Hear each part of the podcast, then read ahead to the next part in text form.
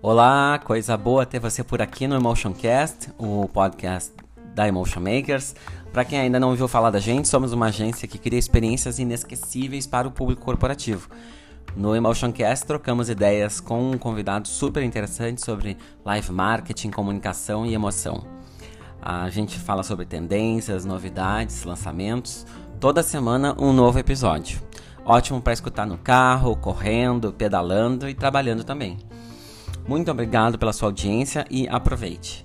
Críticas, sugestões, comentários são sempre bem-vindos. Por isso, fique à vontade e vem com a gente que o episódio de hoje está só começando.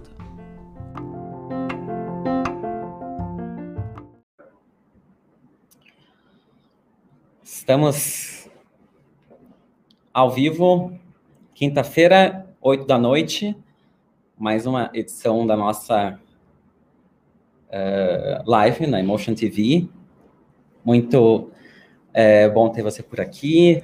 Essa noite é, vai, vai ser uma noite para a gente falar de coisas é, muito especiais, porque é um tema que, quando, quando veio para a pauta das lives, acho que é um, tema bastante curioso e que acho que vai render é, bastante. É, acho que não vou dizer discussão, mas uh, que acho que essa curiosidade vai, vai fazer a gente entender um pouco mais do que, que é, da ciência que está por trás da felicidade, né? Uh, Para a gente já entrar na nossa, na nossa conversa, eu vou chamar o Felipe Knox, que é o nosso parceiro que está por aqui uh, participando das nossas lives neste Olá, ano. Tudo Boa bom? noite, tudo Boa bom, noite. querido? Bem-vindo. Obrigado. Exatamente. e eu vou chamar para conversa também a nossa querida convidada, que, nossa, cara, eu fiquei tão feliz quando eu, eu, eu, eu uh, recebi a confirmação de que ela ia participar. Eu vou chamar a Carla Furtado para a conversa. Carla. Oi, boa, boa noite. noite. Aí, querida? A Carla, eu vou ler aqui brevemente o currículo dela é, um, é, acho que é uma síntese, porque assim, o trabalho acadêmico é uma coisa que é tantos papers e, e dissertação e tese, tantas coisas que são produzidas que é, ela é, é mestre e doutoranda em psicologia pela Universidade Católica de Brasília e expert em felicidade interna bruta. Esse é um, é, um, é um conceito que a gente vai também destrinchar um pouco com ela, pelo Schumacher College da Inglaterra e pelo Gross National Happiness Center, do Butão, ah, é também especialista em gestão estratégica com MBA na área, também pela Universidade Católica de Brasília, e pós-graduações em marketing pela Thames Valley University de Londres e design estratégico pelo IED uh, de São Paulo. É professora em cursos de pós-graduação em MBA e pesquisadora científica no projeto Psicologia Positiva aplicada a contextos familiares, escolares e organizacionais, também na Universidade Católica de Brasília. Dirige o Instituto Feliciência, com operações no Brasil e em Portugal. Querida, que espetáculo! Só isso, isso. só isso. Meu Deus! Eu penso eu tô férias quando eu ouço esse currículo. Quanto estrada rodado, né? Quanto chão rodado, mas é isso, né? Uma vida dedicada mesmo a, ao aprendizado, né? Eu acho que mais do que a, a, ser professora, mas a aprender, né? Eu acho que é uma cadeira da qual eu jamais vou sair, que é a cadeira de aluna. Estarei eternamente sentada nela. Não, e, e, e é legal a gente ver que tem assuntos uh, como esse que a gente vai tratar hoje, que é uh, a, felicidade, suscita uma, uma um, um, assim, no meu em caso, esse ano que eu tive um pouco mais de contato com esse assunto, que ele vem uh, sendo trabalhado cientificamente falando, né, através do método eh, científico, enfim, eh, pelas pelas universidades há, há, há, relativamente pouco tempo. Eu queria que tu falasse um pouquinho quando que essa história de felicidade como ciência entrou na tua vida e como que isso vem sendo trabalhado uh, no meio acadêmico?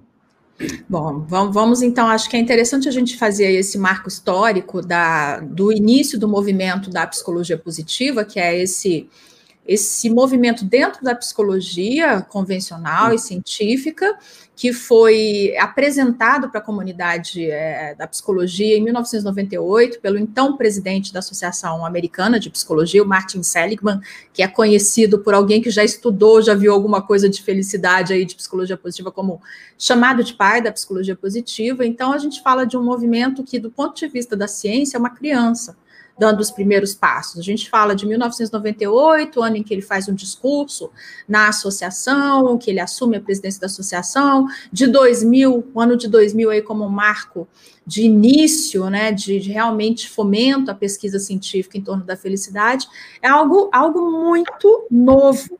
E aí tem gente que pensa que é uma moda, mas não é uma questão de moda, a questão é, é que é, é, há muito pouco tempo, a gente está falando desde duas décadas, a gente começou a ter informações é, da, via psicologia, via psicologia positiva, sobre como fomentar a própria felicidade. Então, a gente está falando aí dessa ciência muito jovem, e na minha vida entra em 2015. No ano de 2015, é, eu buscava um assim, conhecimento na área de felicidade, não conhecia a psicologia positiva, e o nosso querido Google me levou até é, esse universo, e no momento em que eu botei o primeiro pé nunca mais eu saí. Então, é, eu tenho aí cinco anos, indo para seis anos é, na, no movimento da psicologia positiva. E é, a, psicologia positiva, uh, ela também, aí entrando na tua, na tua uh, ciência mais, vamos dizer assim, antiga, ela, ela, ela é, uma, é uma área, a psicologia positiva, na, dentro da psicologia, relativamente nova ou ela já vem sendo trabalhada há algum tempo? Enquanto psicologia positiva, com esse nome, tem esses, esses 20 anos aí, 22 anos, mais ou menos. E o que, que acontece? É um momento no qual o, o, então presidente da APA, que é o Seligman, é, faz uma proposta para que a comunidade científica aí desse, dessa área comece a investigar o que funciona com o ser humano. Porque, historicamente, a psicologia vinha investigando e, e buscando, enfim, compreender e tratar e abordar as questões das nossas limitações, do nosso adoecimento, é, e que muitíssimo importante, é óbvio que isso é muito importante, mas que nós sabíamos muito pouco sobre o que dá certo com a gente, né? O que dá certo com, com, com cada um de nós, ou com seres humanos, e com as organizações também, que são chamadas de organizações positivas. A ideia é que se investigasse mais, usando é, toda a abordagem empírica, científica, do jeito que se faz pesquisa mesmo na academia, e que se buscasse saber mais sobre isso, sobre o triunfo humano. Porque se a gente descobre por que, que algumas pessoas ou algumas organizações têm, por exemplo, no caso das pessoas, um, um nível maior de percepção subjetiva da felicidade, se a gente entende por que, que algumas pessoas têm mais resiliência, por que, que algumas pessoas, enfim, são mais altruístas, talvez, essa era uma das hipóteses, nós pudéssemos, ao compreender isso, desenvolver intervenções que ajudassem as pessoas que não têm essas reservas aí tão, tão robustas a melhorar. Sim. E aí a, a, a, maravilha foi que é verdade. Realmente a gente pode fomentar a própria felicidade, a gente pode desenvolver uma série de habilidades aí que a gente chama de habilidades para felicidade, mas são habilidades socioemocionais, são as soft skills, ou human skills, como também têm sido chamadas, e a gente pode, as intervenções funcionam e a gente consegue. Daí há, há uma quebra em toda uma história muito pessimista da ciência. A ciência era extremamente pessimista em relação a nós podermos fomentar a nossa própria felicidade, porque não havia realmente uma dedicação ali para se investigar isso. E aí a gente rompe com esse pessimismo, no, do ponto de vista da impossibilidade de fomentarmos a nossa própria felicidade, e entramos num, num momento no qual a gente sabe que sim, a gente pode. O, quando a gente pensa em, em, psicólogo, né, o trabalho que é feito psicólogo normalmente ele é muito mais no, na, na, área clínica, né? Ele está é, fazendo atendimento, tratando problemas, né, sintomas, enfim, é, o, o, trabalho normalmente ele é visto como uh, algo que vai resolver um problema ou a, atenuar aquela so, aquele sofrimento, enfim, aquilo, aquela fonte de, de dor daquela pessoa, né? O, a, esse, esse, esse foco uh, para a área clínica da psicologia positiva, ele é também colocado, é, já está sendo colocado em prática isso? Sim, essa não é a minha área, a minha área é organizacional e pesquisa, Sim. mas existe Sim. a psicologia positiva aplicada à clínica, que deve Sim. ser exercida exclusivamente por psicólogos e que tem se mostrado muito eficiente do ponto uhum. de vista preventivo, e do uhum. ponto de vista como assim coadjuvante nos tratamentos. Então a gente não vai, obviamente, fazer um enfrentamento de uma depressão, de um transtorno de ansiedade com apenas as intervenções de psicologia positiva ou a psicologia positiva clínica, mas ela já se mostra eficiente como coadjuvante no tratamento. Existe sim. E, o, e a, a questão da, atua, da, da tua atuação, tanto no, no meio acadêmico é, e, e, e, também dentro da, da questão organizacional, quais os desafios que eles continuam existindo desde o início do teu, do teu trabalho? A gente, é, primeiro, um, um ceticismo. Né? Existe um ceticismo do ser humano em relação à felicidade, que é algo muito curioso, porque é aquilo que todos nós desejamos. Aliás, tudo que a gente faz na vida, certo e errado, foi buscando ser mais feliz, até as decisões equivocadas que a gente toma e tomou.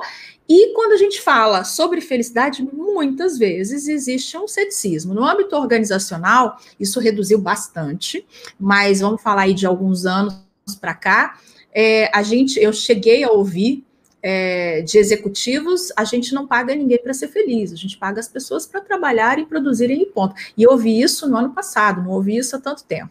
É, então, existe esse tipo de abordagem, mas é, tem, tem coisas bem curiosas aí. Um, que aí a ciência começou a mostrar, com pesquisa empírica, né, com evidência científica, que organizações que se voltavam para a promoção do bem-estar do trabalhador tinham melhores resultados numa série de, de indicadores. Isso vai desde redução de turnover, a maior engajamento no trabalho, até maior produtividade, embora eu não goste de relacionar aí do ponto de vista para mim filosófico, eu não gosto de relacionar felicidade e produtividade, porque pode parecer uhum. que a gente quer usar disso para fazer as pessoas trabalharem mais, isso é um equívoco, e, uhum. e, e, até rentabilidade, até melhores resultados, como, por exemplo, equipes voltadas para venda, isso aí está tá documentado em livro do Seligman, em algumas pesquisas importantes. Então, as organizações mais visionárias começaram a perceber que, olha, peraí, que tem alguma coisa muito interessante sobre essa história de cuidar do bem-estar das pessoas. Tudo isso é muito engraçado, né? Aqui nessa conversa, quando eu ouço a minha própria voz falando isso, é óbvio, né? É óbvio que se a gente se sente melhor, é, o nosso potencial, né, a nossa possibilidade de fazer uma entrega melhor é maior, isso é óbvio. Sim. Mas a gente precisou de muita pesquisa. Agora, este é um ano é, emblemático em muitos aspectos, isso a gente não precisa falar, mas é um ano em que as organizações realmente compreenderam que bem-estar, eu falo das organizações brasileiras, públicas e privadas, compreenderam que bem-estar de quem trabalha tem que ser tratado de maneira estratégica. A gente precisa colocar o bem-estar no centro das preocupações dos investimentos das organizações. Lógico que decorrente de todo o sofrimento causado pela, pela pandemia, pela crise econômica, é causado também pela percepção que as empresas têm de que elas não têm ferramental e conhecimento suficiente para fazer o um enfrentamento ao sofrimento que está acontecendo, ao afastamento que já vinha, não é uma coisa relacionada esse ano, mas um afastamento é, crescente do trabalhador por doenças, é, por transtornos mentais e comportamentais, então uhum. elas se abriram. E aí a gente começa a ver uma possibilidade muito maior de, de conversa né, com executivos e com empresários. É um mercado bastante diferente para quem trabalha com isso. Nossa. Eu queria primeiro agradecer a sua presença, professora. Eu acompanho a professora assim, há um bom tempo, pelo menos aí, bom, faz um bom tempo que eu conheço, ouço é, diversas falas dela e, e, me sinto muito lisonjeado de estar aqui contigo hoje. É, agora, assim, falando um pouco sobre, a gente falou já algumas questões de empresa e, e, etc., eu fico muito pensando assim, como que a gente pode trabalhar e ser feliz? Né? Existe algum método? Eu lembro que, que tem uma, uma frase que que a gente, que eu já ouvi, de, que você falou em alguma, alguma das suas falas, que felicidade é algo como uma experiência de contentamento e bem-estar, né? Que a gente combina é, do, algo do que a própria vida tem, um, com um sentido que vale a pena, algo assim. Existe um segredo trabalhar e ser feliz? Ou talvez não ter trabalho daqui a pouco? É, é o segredo? Olha, é, Hoje eu tive uma reunião com a PUC, até brincando de um, uma nova disciplina que vai ser gravada, e falaram: o que, que vocês querem? A gente quer que você conte o um segredo. Eu não vou dizer que tem segredo, não é segredo, não é uma receita mágica. É, Atenção, mas, hora do segredo. Pois é, mas eu gostaria de dizer que efetivamente o que nós aprendemos, então, os aprendizados do, do ponto de vista cognitivo, tudo que a ciência tem mostrado para a gente. Se a gente se dedicar a conhecer isso, e se a gente abraçar algumas práticas, eu gostaria de dizer que isso funciona.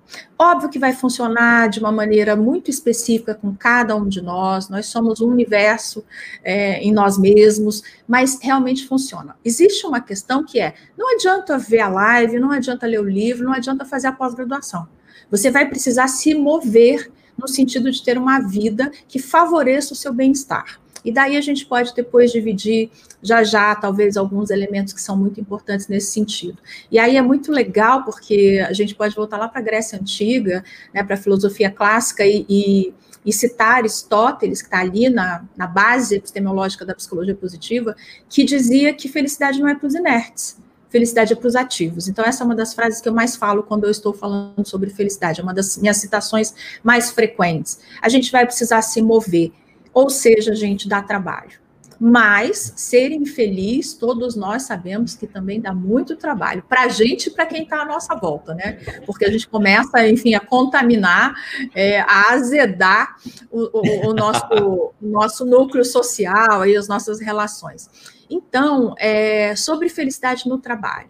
De novo, eu vou, eu vou, repetir algumas coisas, porque são coisas muito frequentes que a gente acaba vendo aí no mainstream, sendo divulgadas em, em redes sociais. Não é moda. Por que falamos tanto? Porque há muito pouco tempo a gente tem acesso a informações relativas à felicidade, vindo da psicologia positiva e muita coisa vindo da neurociência também na última década, nas últimas duas décadas. Então, são duas, duas áreas do conhecimento produzindo informação é, confiável. Então, a gente tem realmente conhecimento. Sobre felicidade no trabalho, é, também não é uma moda.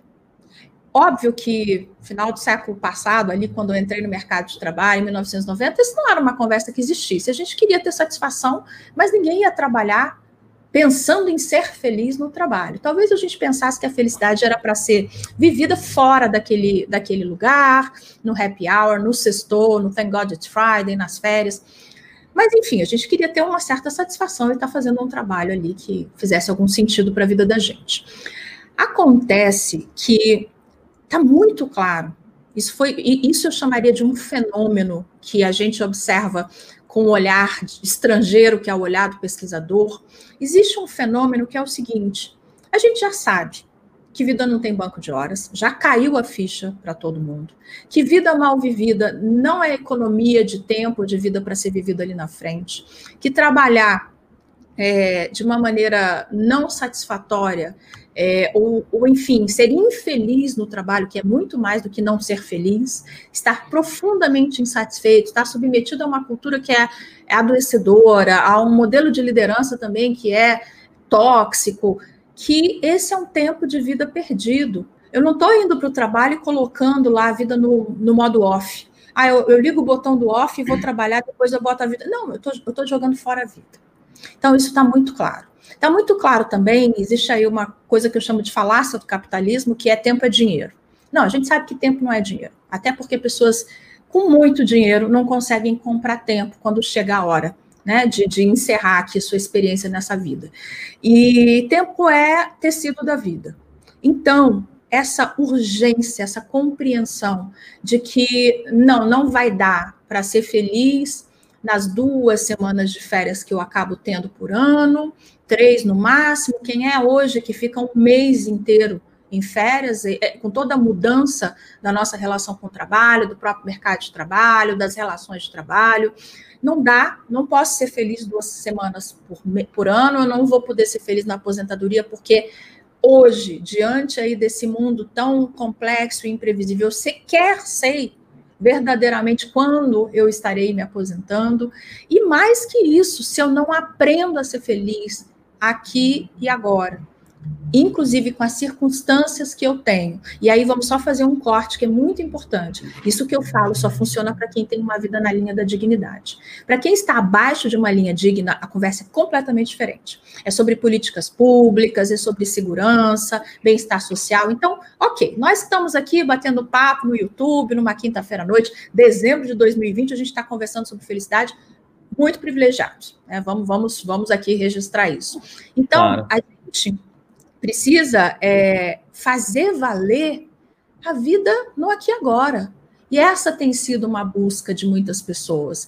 E, e nesse ponto, eu lanço sempre uma, uma reflexão que é: por que é que a gente precisa escolher? Onde é que existe, onde é que está escrito que eu tenho que escolher entre ser feliz e trabalhar? Eu vou, eu vou parar aqui para vocês poderem, senão eu vou embora e palestro. E não é o objetivo. Não, não me deixem palestrar. Isso aqui é bate-papo. É, não, eu só queria, eu só queria trazer uma, uma, uma, uma, uma, uma contribuição. Na verdade, eu lembrei agora de um livro que eu li que se chama Arquitetura da Felicidade, do Alain de Botton. E, e é um, enfim, ele, ele escreve tão bem, de uma forma tão acessível, assim, que, que parece que a, a gente entende, de fato, começa a entender um pouquinho mais dessas coisas mais uh, filosóficas, uh, e, e acho que é, da nossa memória afetiva, das nossas é, lembranças, daquilo que a gente tem uh, de talvez de conceitos que a gente constrói ao longo da vida, né? Nesse livro, é, uma coisa que me chamou muita atenção é do quanto que o ambiente, seja a casa, seja a cidade, o, aquilo que envolve as pessoas, pode fazer elas terem uma vida mais feliz, ou, né, ao contrário daquelas que moram em né, lugares que não têm é, a mínima dignidade para se viver, né, em grandes centros, em que tem toda uma poluição visual, sonora, enfim. É, eu, queria, eu queria entender como que isso, é, dentro da, do, da, tua pesquisa, como é que essa, uh, o ambiente interfere uh, diretamente ou não, indiretamente, na felicidade da, da, da... Qual é a relação que existe entre o ambiente e a felicidade? Tem muita relação. É, o relatório mundial da felicidade desse ano, que é chancelado pela ONU, ele teve, ele tem sempre o ranking dos países e, o, e um tema, que é um tema do ano. E o tema desse ano foi exatamente a relação do ambiente com a felicidade. Aí ambiente de diversas formas. É, o ambiente social, né, que vai englobar também as nossas relações, o ambiente físico, como é que é a vida nas cidades, nas metrópoles, versus a vida em, em áreas, enfim, rurais, por exemplo, e ambiente no sentido de meio ambiente. Então, vamos começar pelo meio ambiente.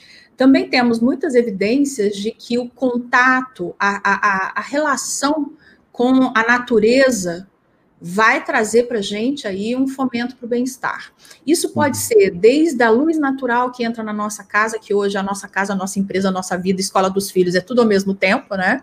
É, então, a luz natural, o fato de você, tem estudos que chegam assim, a sofisticação de evidenciar que o fato de você poder, ao olhar através da janela na sua casa, ter uma visão é, de natureza, isso vai impactar no seu bem-estar. Então, ambiente sim traz muito impacto. Existe uma palavrinha aí que está sendo muito usada pela arquitetura, que é a biofilia, que do grego quer dizer amor, né? Amor à vida.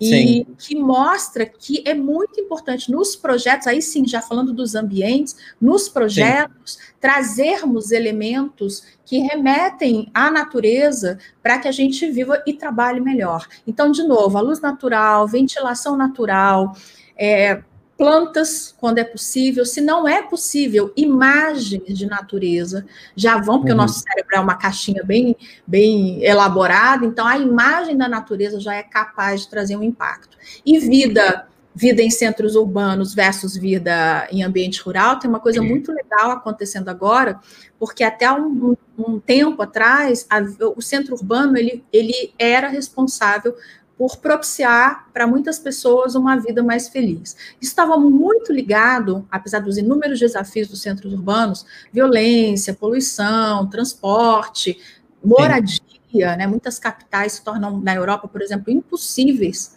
para os próprios locais, eles têm que morar fora da capital, porque não conseguem pagar os aluguéis. Então, a gente tinha, é, por muito tempo, a, a, a constatação de que a vida nos centros urbanos, apesar de tudo, era mais feliz.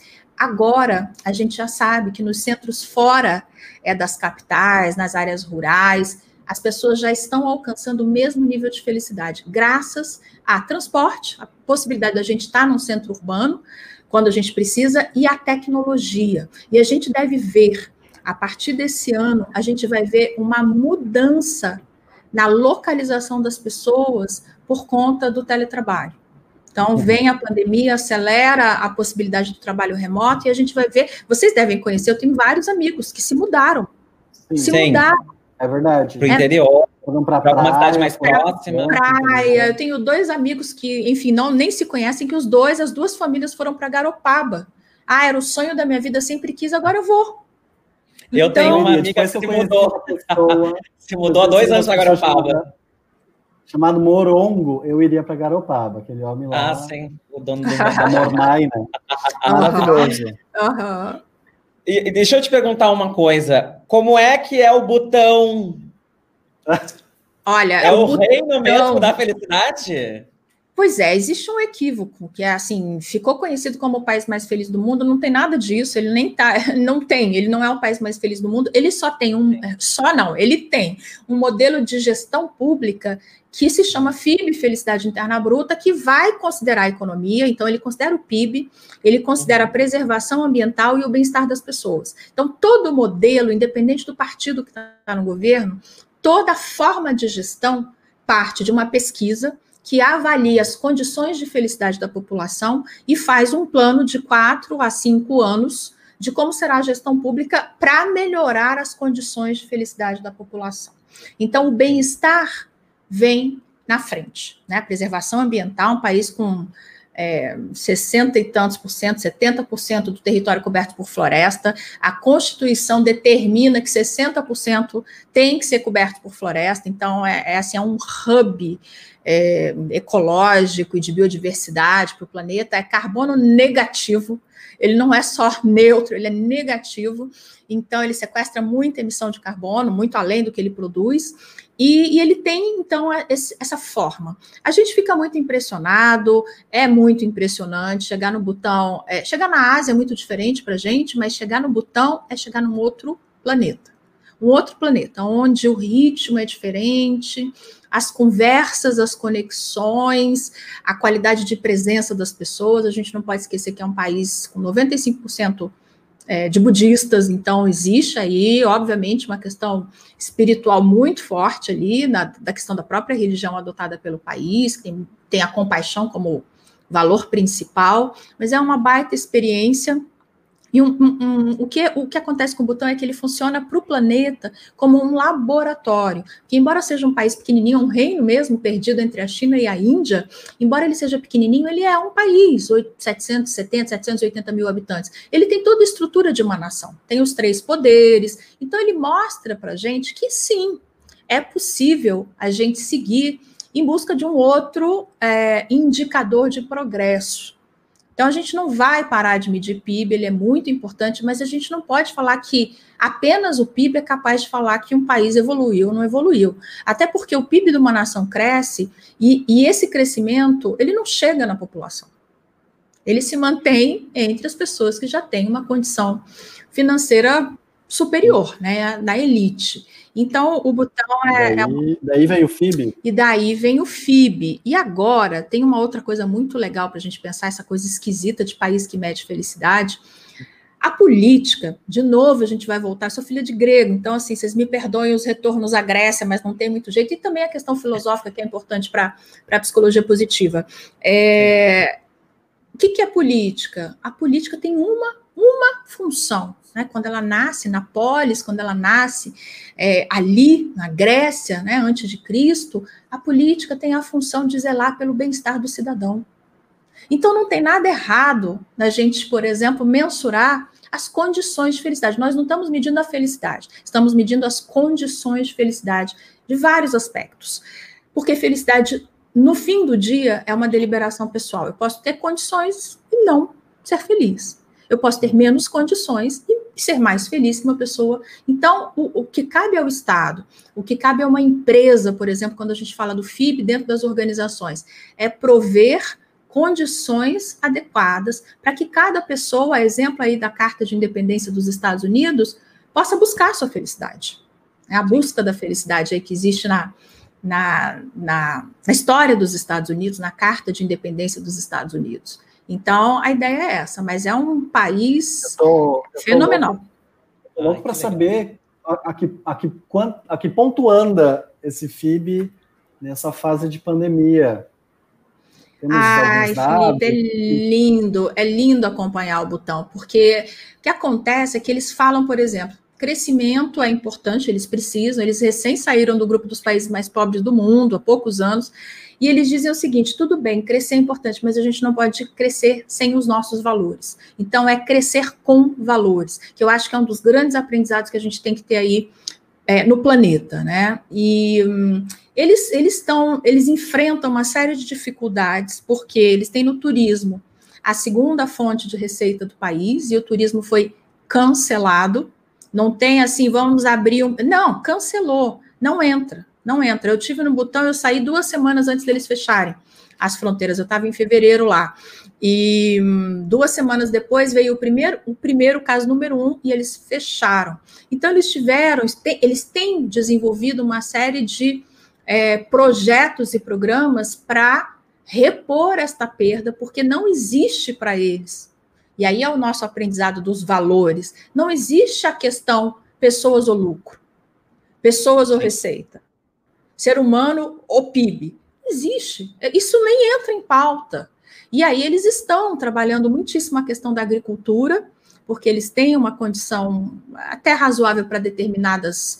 É, determinados produtos e eles estão envolvendo os jovens e aí eles envolvem muito a população. Eles abrem fóruns de interação no momento tudo sendo online e estão buscando, eu diria que eles vão sofrer a questão da perda da receita, mas eu acho que eles sairão mais fortes e com nova, novas, inclusive, fontes de receita. Eu acho que eles estão incrementando bastante a questão da, da agricultura. E a gente, como um país que tem na agricultura, né, no agronegócio, é uma parte importantíssima do nosso PIB, a gente entende né, o quanto isso realmente é, é valoroso.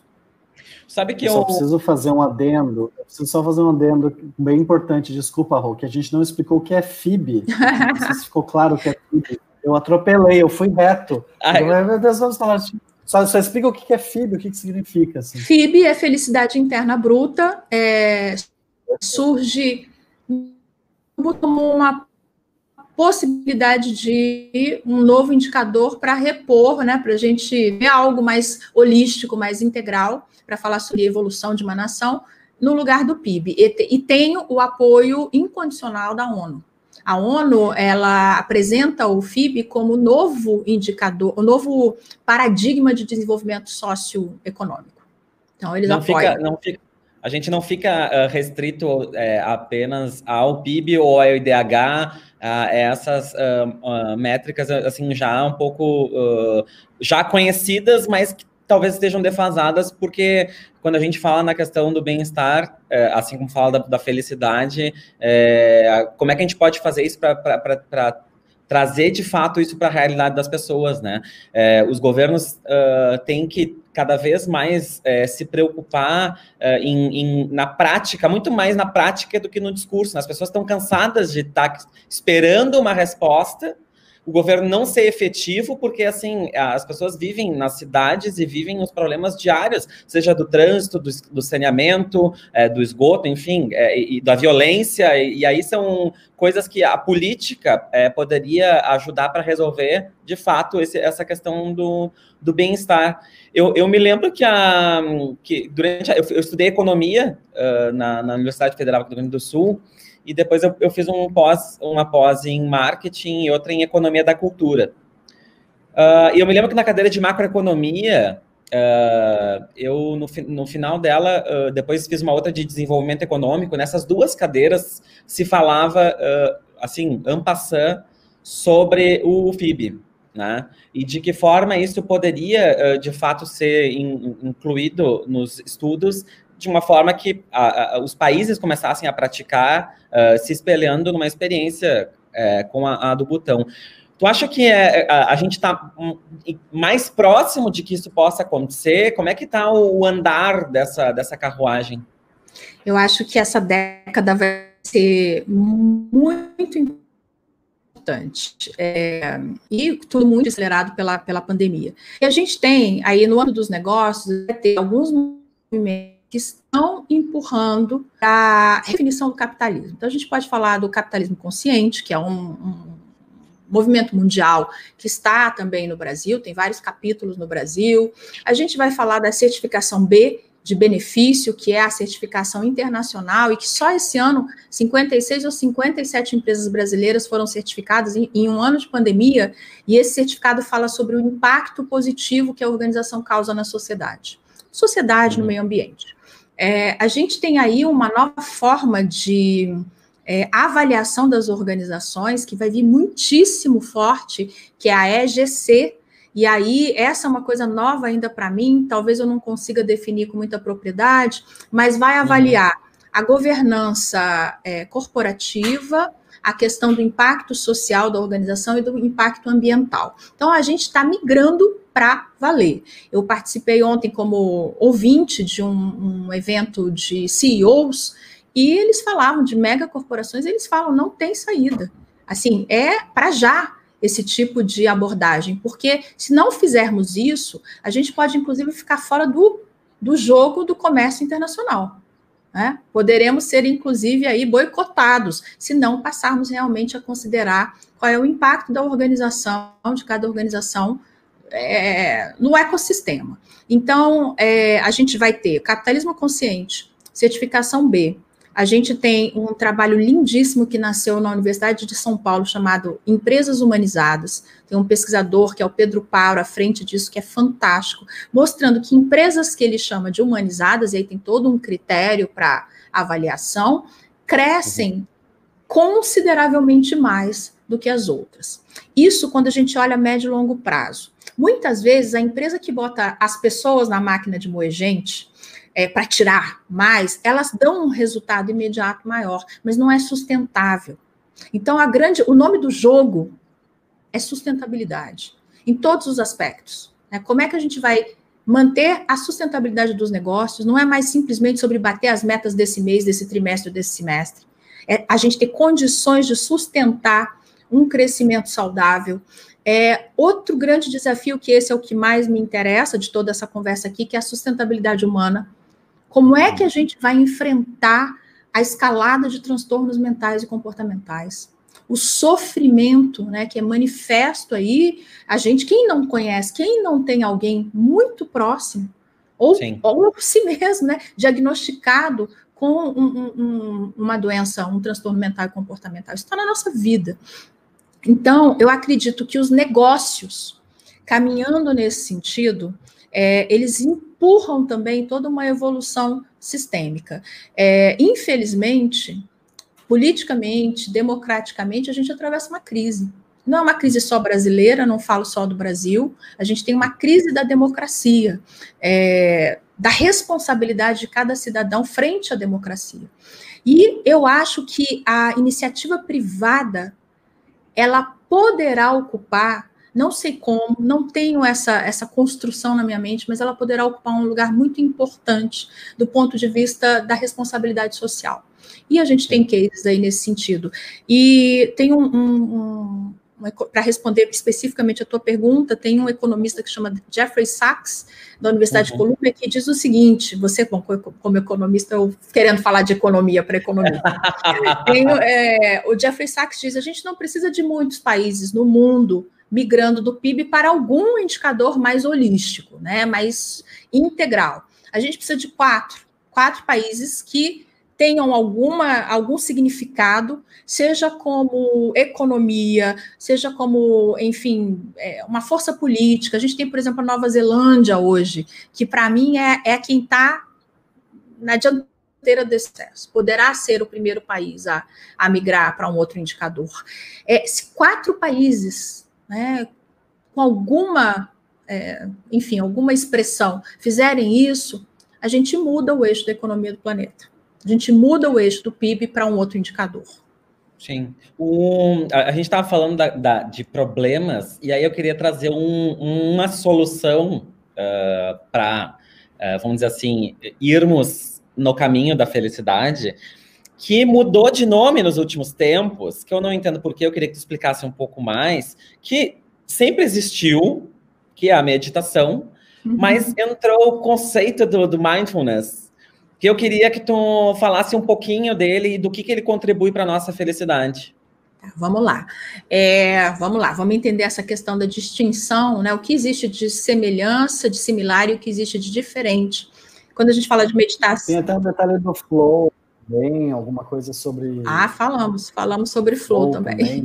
Então, por que, que a gente fala hoje sobre é mindfulness? Você tem razão, é outra história que vem muito forte aí nos últimos anos. É, mindfulness contempla meditação, contempla práticas de meditação, mas a meditação. Então, assim, a, a, gente pode ter meditação dentro do mindfulness, mas o mindfulness não está dentro da meditação. Então, a gente tem a meditação como prática é, contemplativa, e aí temos inúmeras. Quando as pessoas dizem, não, não, não, não consigo meditar. Mas espera aí, tem muitas técnicas, vamos experimentar alguma técnica, porque né? Vamos primeiro experimentar. A gente tem meditação conduzida, tem meditação zen, zen budista, tem meditação em movimento, tem muita coisa. A gente consegue encontrar uma forma aí de, de desenvolver, né, de treinar a mente, porque isso é um treinamento mental, para você fortalecer circuitaria neural, neuronal que sustente a sua atenção por um pouco mais de tempo do que nós conseguimos sustentar. Né? Estamos hiperestimulados e, e perdemos a atenção com muita facilidade. É, e aí vem o tal do mindfulness. Então vamos, vamos, vamos localizar essa história. O mindfulness foi a ida da, da meditação, principalmente é, muitas práticas do budismo que foram trazidas para o Ocidente, secularizadas, que é retiramos aí a capa de espiritualidade e religiosidade, foram estudadas no Ocidente, foram desenvolvidos protocolos para estresse, para alguns tipos né, de, de, de, circunstâncias. Eu falo aqui do que eu conheço pela psicologia positiva, eu, eu, eu uhum. tenho prática meditativa, mas eu não tenho a prática de mindfulness, não, não conheço em profundidade. Então, eu estou trazendo uhum. aqui o que a gente estuda em psicologia positiva. E daí você traz esse, essas práticas, coloca essas práticas com uma roupagem mais palatável para o Ocidente, então, por isso não é apenas meditação. Para muitas pessoas, qualquer coisa que se pareça com meditação já vai né, ativar os anticorpos. Então, você tem muitas práticas que estão dentro dos protocolos de mindfulness que não são meditações, né, que são caminhadas com atenção plena. Mindfulness é atenção plena. Então, se a gente trouxer para português, é atenção plena, é consciência. Sim. Nada mais do que consciência. Então, você pode lavar a louça em estado de atenção plena. Você pode ferver a água do chá, ao invés de você ferver a água do chá e fazer 350 coisas ao mesmo tempo, e, enfim, e não prestar atenção. É, eu tenho uma amiga que é professora de mindfulness, ela fala: liga a água do chá e fica ali. Sustenta a sua atenção. E aí, por isso que a gente tem é, falado muito sobre mindfulness, é muito mais fácil no Ocidente, é muito mais fácil, no meu ponto de vista, inserir na organização práticas de mindfulness do que meditação pura e simples. Eu vejo assim é, maior abertura das organizações e isso assim resultados incontáveis em pesquisas, principalmente na área de neurociência, vendo o funcionamento do cérebro, os benefícios que a, a prática traz. Então, aproveitando quem está ouvindo, a gente pode meditar ou ter práticas de mindfulness, adotar um protocolo, participar de um grupo de oito semanas para aprender as práticas. A gente pode ter cinco minutos de prática diária. Não é sobre extensão de, de prática, é sobre frequência. A neuroplasticidade ela vai ocorrer com a frequência. Então, tudo bem se a gente praticar cinco minutos, dez minutos, caminhar e talvez vai trazer benefício. É, e nesse tempo, agora chama Bunny, né? Não somos mais VUCA, agora somos Bunny. É, veio aí de um futurista, é, e o Bunny é, é frágil, ansioso. Aí ele até traz essa questão. Então, para esse mundo ansioso, ele mesmo apresenta aí as práticas contemplativas como uma, uma saída. Uma, coisa, uma coisa interessante que eu, que eu me lembro, é, eu, eu também me formei como ator e no teatro uh, a gente trabalha muito o estado de presença, né? da gente tá ali, aquela, né, na, pisando, pisando naquele chão, sentindo o chão, o pé no chão, estar ali olhando, trocando o olhar com o outro, estar presente, né? Esse estado de presença. Parece que as pessoas, uh, quando estão felizes, né, elas se sentem felizes, tu consegue te conectar mais facilmente a elas. Né? Posso estar enganado, mas assim, eu, eu vejo que é, o brilho nos olhos, é, são várias características, eu acho, que, que afloram quando a pessoa está vivendo um momento feliz ali e que uh, talvez ela não se dê conta. Uh, e essa, essa, essa, essa, essa, essa, essa, essa noção do, do, de estar atento ao que está acontecendo, ao momento, de não querer fugir daquilo, né, de passar por aquilo, né, de ir à frente, de saber que tem uma luz no fim do túnel. Como que a psicologia positiva trabalha, assim, tem uh, pilares que ela se baseia para uh, tentar, é, porque aquela questão de focar na doença, focar no problema, não é isso que a psicologia é, positiva abraça, né? Como é que, a, a como é que ela, a, assim, o campo de atuação uh, em termos é, de, de, sustentação da psicologia positiva nossa, a gente tem muita coisa, né? Assim, teríamos inúmeros livros, capítulos, papers para poder, áreas, sub-áreas para poder abordar. Eu vou Sim. falar aqui sobre uma coisa que eu tenho falado muito esse ano, eu tenho falado muito sobre resiliência, né? É uhum. óbvio, assim, é um dos assuntos necessários. A resiliência é uma habilidade socioemocional, a gente não nasce com ou sem. É, a gente vai ter sim na primeira infância um período importante para desenvolvimento de resiliência, mas a gente pode desenvolver resiliência em qualquer momento da vida. E uma das coisas, um, um, uma das dos fatores que favorecem resiliência é o otimismo. Então vamos falar sobre otimismo que eu acho que aí vai, então, para a gente pegar um ponto. É, o otimismo não é sobre você falar, ah, vai dar tudo certo no final, quando a coisa está caótica à sua frente, né? Não é dizer, ah, isso aí não é nada, já passamos, enquanto humanidade, por coisas muito piores. Não é isso. Então, o otimismo, é, vamos, vamos falar assim, é, é, é quando a gente fala sobre a psicologia positiva, é algo que parece muito usual. Você falou uhum. sobre isso, acho que a gente já tinha conversado sobre isso. Tudo muito Sim. parece muito simples, extremamente complexo na hora de colocar em ação. Né, extremamente complexo, porque são coisas que, que falam sobre comportamento, sobre uhum. atitudes, uhum. então exigem da gente adesão, não tem jeito, você tem que se movimentar. E daí, quando a gente fala sobre a questão do otimismo e do pessimismo, então, por exemplo, numa circunstância como essa grande travessia que a humanidade está é, tá toda junta embora cada um na sua embarcação, a tempestade é a mesma embarcação de cada um, é muito específica, as condições são muito diversas, de país para país, de, enfim, classe social, enfim, é tudo muito diferente, mas é, é olhar para essa circunstância, que a gente está dando conta, está comendo, tem um teto, estamos ali com alguma, alguma previsibilidade, alguma segurança, olhar para essa circunstância e entender três pontos que vai falar de, muitíssimo de mentalidade otimista ou de mentalidade pessimista. A primeira delas é entender que eu não sou o causador disto. Neste caso específico, deste problema que eu vivo, não fui eu que o causei.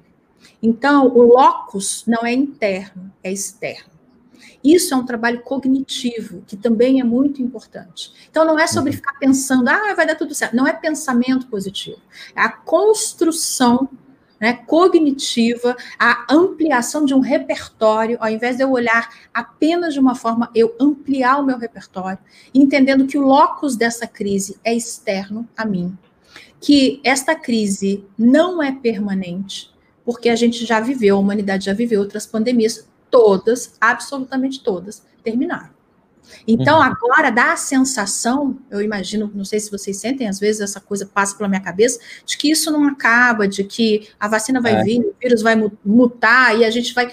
A gente tem essa sensação. Essa é eu uma tenho. pequena. Pois é, a gente tem. É uma pequena armadilha do nosso cérebro tentando proteger a vida, falando perigo, perigo. Né? Fique muito atento. O mundo é perigoso. Né? E então, você tem a questão de entender que isto não é permanente. E o terceiro ponto, não é tudo ruim. Então, uma coisa que a gente tem feito muito no âmbito das conversas nas organizações é perguntar para as pessoas o que aconteceu de bom em 2020.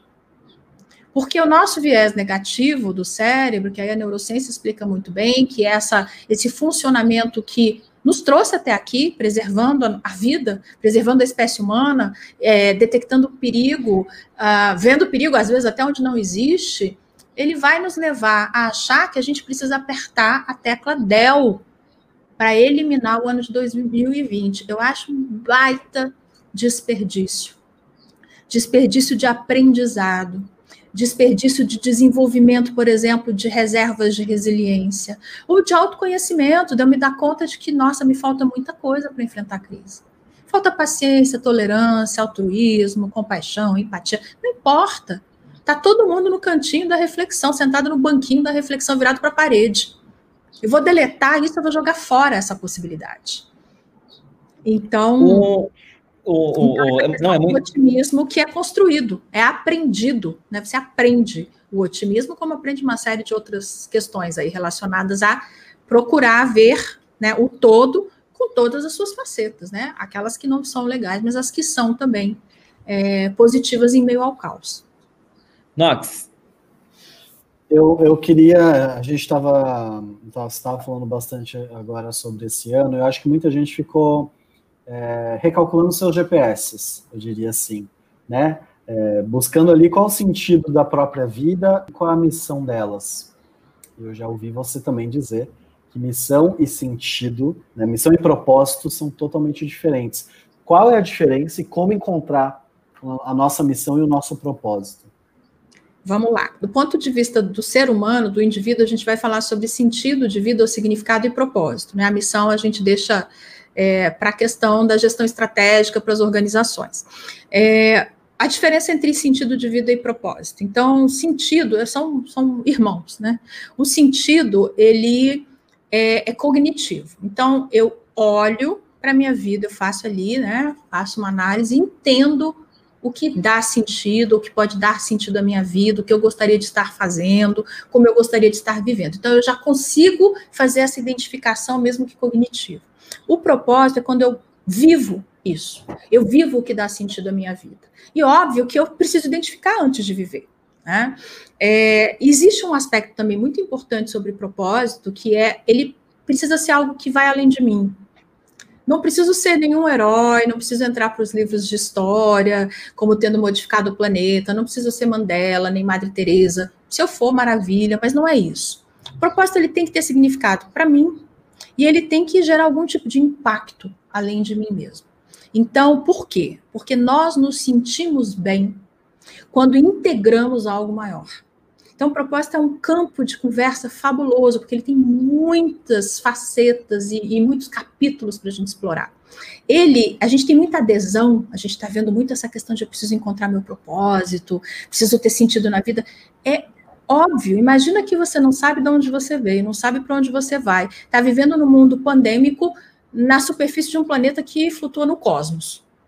Caramba, se você não, per não perceber de vez em quando que você pertence a algo além de você, não dá, gente, não dá. Então a nossa vida é essa dança, é essa dança por esse drama cósmico, essa vida que você não tem muitas informações. O drama cósmico foi batizado pelo Yuval Noah Harari. Então é essa dança do drama cósmico para, peraí, deixa eu pertencer a alguma coisa aqui, porque quando eu pertenço, eu não me sinto mais sozinho, isolado, desamparado, em desassossego. Por isso, para o ser humano, essa ideia de propósito é muito mobilizadora. Agora, propósito, é, Felipe, não é tarefa de caçador. Essa é uma metáfora que eu inventei agora há pouco tempo, mas na verdade fala um pouquinho do, do pensamento do Bauman. É, não é tarefa de caçador, não é sobre eu preciso sair com uma arma em punho para mirar no meu propósito que deve estar em algum lugar, eu não sei aonde. Eu preciso ir até o botão buscar o meu propósito, por exemplo. Eu posso ir ao botão peregrinar, né, fazer ali, mas o propósito não está fora, o propósito está dentro. Então, não é tarefa de caçador, é tarefa de jardineiro. Aí, de novo, falando um pouco do pensamento do Bauman, é sobre semeadura, é sobre escolha de sementes. E daí, de maneira muito breve, porque a pergunta sempre é, quando a gente fala de propósito, como é que eu faço? Uhum. Primeira questão: primeiro você tem que ter a intenção de ter uma vida mais significativa. Intenção é, não é uma força humana, talvez seja a maior força humana. Todo mundo que fez algo grandioso na vida, ou todos nós, quando fizemos algo que para nós mesmos, aos nossos olhos foi grandioso, teve uma intenção que precedeu a ação. Então eu tenho que entender que vida e sobrevida são duas coisas diferentes. Que felicidade é um direito humano. Entendendo felicidade na vida normal, na vida simples na vida usual, essa, essa percepção de que eu desejo a vida que eu já tenho, que é pensamento de Santo Agostinho, seguir desejando a vida que eu possuo. Então, isso é um direito, é um direito, mas eu vou precisar me colocar em movimento. Então, primeiro eu estabeleço uma intenção, de mesmo que não esteja bem, a gente vai precisar encontrar um lugar melhor para estacionar na vida, né? Uma cadeira mais confortável para sentar. Depois, atenção. A gente falou um pouquinho sobre atenção plena, mindfulness, como estamos dispersos, como estamos hiperestimulados, hiperconectados, como é difícil sustentar a atenção. Só que se eu não prestar atenção na minha atenção, eu não sei o que tem significado para mim. É o livro que parece que cai da. Eu tenho essa experiência muito frequente quando eu vou à livraria. Espero que nunca acabem com as livrarias, porque eu adoro essa experiência que é, parece que o livro que eu estava procurando, mas eu não estava, caiu na minha mão na livraria. É você prestar atenção. A outra questão é, é você, por exemplo, qual é o curso que toda hora eu tenho vontade de fazer, mas não faço? Que fica passando ali na minha timeline. É, presta atenção para que te chama atenção. Talvez ali exista um perfume de propósito. E o terceiro ponto é explorar. Você só vai saber explorando. Eu sou muito grata ao dia em que eu entrei no Google buscando alguma coisa de felicidade e apareceu uma coisa chamada psicologia positiva. Eu estava num processo de transição de carreira há alguns meses. Eu já tinha experimentado um outro caminho que não tinha funcionado. Mas eu estava ali com a minha intenção muito clara de construir uma segunda etapa da minha vida profissional que fosse tão significativa e realizadora como a primeira tinha sido até que se esgotasse. Então, é intenção, atenção e exploração. E tem mais uma. Ah, pode ir, pode ir. Não, não, eu queria trazer um pouquinho, já que a gente está tá se encaminhando para a parte final, uh, que, a, que a Carla falasse um pouquinho sobre o Instituto Feliciência. Uh, trouxesse um, um, pouquinho da onde que surgiu essa, essa, essa ideia e de como se transformou uh, nesse, nesse, nesse, nesse é, acho que é um desafio para ti ter um instituto que fale é, que no próprio nome já tem essa, essa composição entre ciência e felicidade e que está já além mar, né? Já já está além do Brasil, já chegou lá na, na terrinha também, né? É, é, foi, foi, foi nesse caminho de construção, de exploração, de identificação de que a, a felicidade, a minha primeira atuação com psicologia positiva, a gente chama de practitioner que é o, o, o, indivíduo, porque a psicologia positiva é transversal, ela pode ser usada por diferentes profissionais com diferentes formações, nunca clínico, clínico só psicólogos, mas é, que eu usava nos meus projetos, a primeira etapa da minha relação com a psicologia positiva foi nos projetos de consultoria.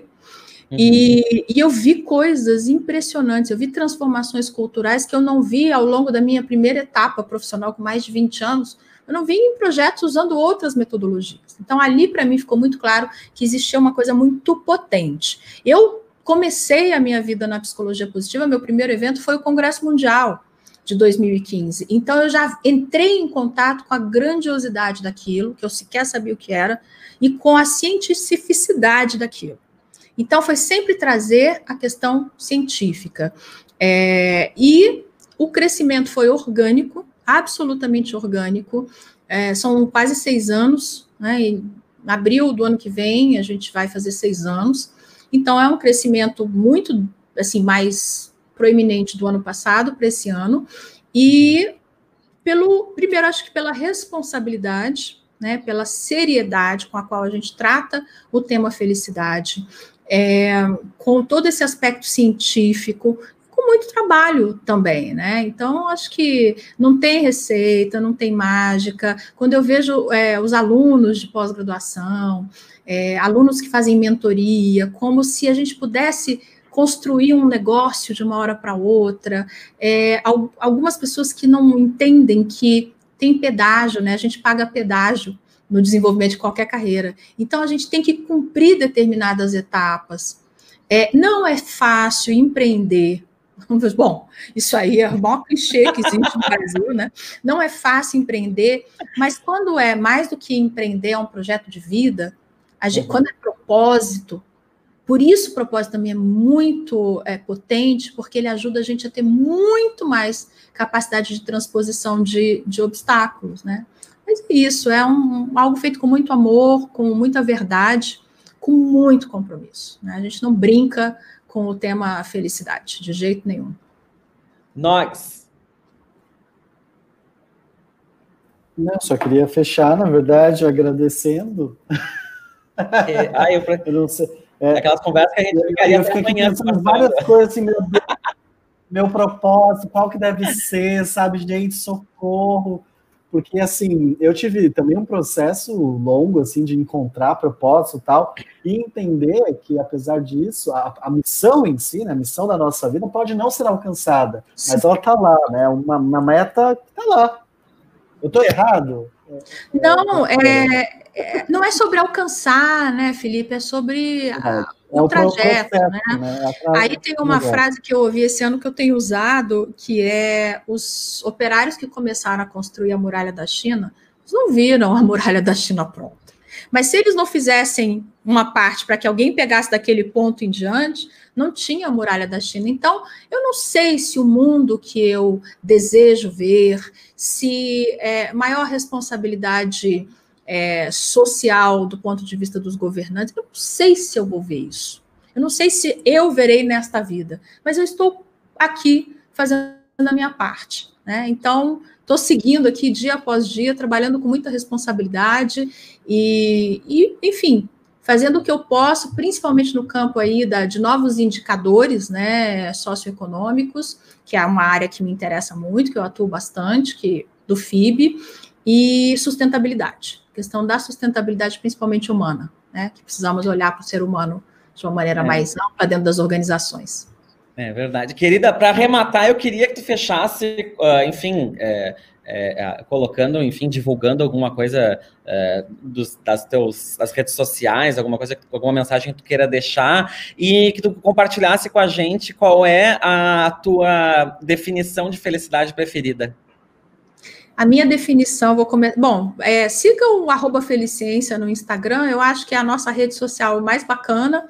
Tem, é. a gente não tem mais, tem Facebook, mas já na, morto, coitado, precisa ser deletado.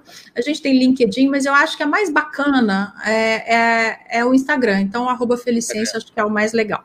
É, eu, eu gosto muito, não vou lembrar das palavras do Campbell, mas ele diz o seguinte: Joseph Campbell, mitologista. É, que a, é, eu vou botar com as minhas palavras, gente, vou parafrasear a cara de pau, vai parafrasear Joseph Campbell, mas tudo bem. Permitido. É, tá permitido, né? A minha live, minhas regras, né? Então. Exatamente. então, a questão de que é, é, a felicidade, ela sempre esteve ali. É como se fosse um trilho que está paralelo à sua existência. Quando você consegue subir nesse trilho, você sobe na vida que você sempre deveria ter vivido. E aí, agora eu complemento: não é que a gente não caia do trilho, a gente cai. Só que o processo de investigação, de estudo e aprendizado da felicidade, ele ajuda a gente a saber a forma de voltar para o trilho. A gente sabe que com um pouquinho mais de emoções positivas que negativas, a gente favorece bem-estar, e a gente sabe que uma vida com significado, né, com um propósito, pode ser um significado, se a gente chegar no propósito, maravilha, também vai favorecer. Então, é, é aprender a aceitar que existe sim aqui, agora, não é no futuro, não é no passado, é aqui do teu lado uma possibilidade de uma existência mais significativa. Eba! Gente, eu fiquei muito mais feliz com essa live, vou dizer para vocês. Porque eu vi Vou te passar a minha conta para você fazer um depósito.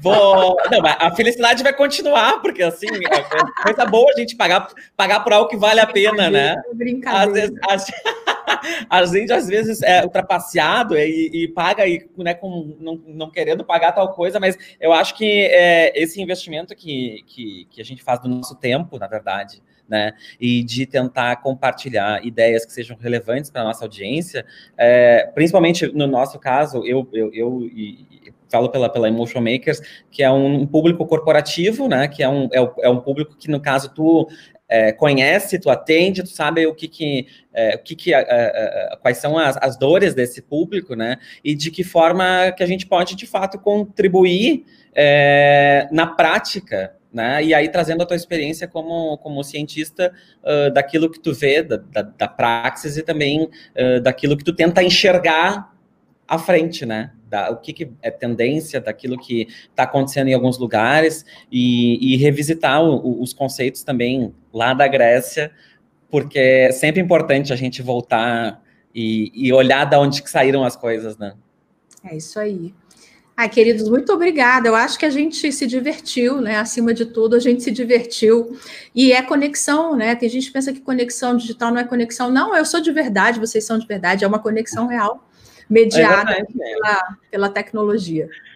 Temos que usá-la a nosso favor, né? Sim. Apesar dos pesares, vai passar e, e, e, queria te agradecer mais uma vez pela presença aqui uh, e parabéns pelo teu trabalho. Eu, como economista, quando eu vejo é, a psicologia avançando para outras áreas, porque, por exemplo, a, a, a, a, riqueza da psicologia enquanto ciência, no caso da economia, ela contribuiu absurdamente. Eu vou falar assim, eu não queria continuar falando, mas é só para construir esse pensamento. Na microeconomia, quando a gente fala em comportamento, uh, uh, não do comportamento consumidor, preferência do consumidor, era, um, era uma, uma, uma área super uh, limitada em termos de, de, de entendimento, né? que o consumidor, sendo ele um, um agente é, que atua racionalmente, né, o, o, o, o agente econômico ali, procurando dentro da racionalidade econômica maximizar os resultados com os menores, é, minimizando os custos em cima da, do que ele estiver buscando. É, a psicologia ela contribuiu tanto, assim como o marketing contribuiu tanto, que de preferência passou por comportamento. E uhum. comportamento, a coisa é, no comportamento do consumidor hoje é uma ciência, praticamente uma ciência, uma coisa assim, uma área da ciência super desenvolvida por psicólogos, neuro, uh, neurocientistas e, e, e acho que é, é, gente muito é, é, assim que tem categoria para poder falar, base para poder falar de um, de um comportamento que tem muita gente quando me pergunta, mas tu é louco de ter feito economia? Economia é, é, como se fosse uma ciência exata. E não é. Né? Então, assim, esses equívocos, às vezes, quando a gente vê, e, e, e, e a psicologia entra, e entrou no caso, para potencializar, eu acho que o entendimento dessas, dessas questões uh, que eu acho que tu estuda e que são fundamentais, né? E tem o lindo encontro da economia com a psicologia, que é a economia comportamental, né? Que é um, um belo encontro. Um belo encontro. Exatamente. Coisa boa, querida, assim como foi o nosso, né? Exatamente. Obrigada, gente. Boas, boas festas, bom Natal, paz, saúde, amor e felicidade. Para todos nós. Um beijo. Um beijo. Boa noite. Boa noite. Tchau, tchau.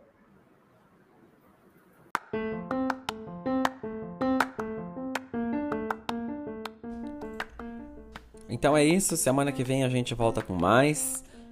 Muito obrigado pela sua audiência e siga a gente em Emotionmakers Eventos nas redes sociais. Um abraço e até lá.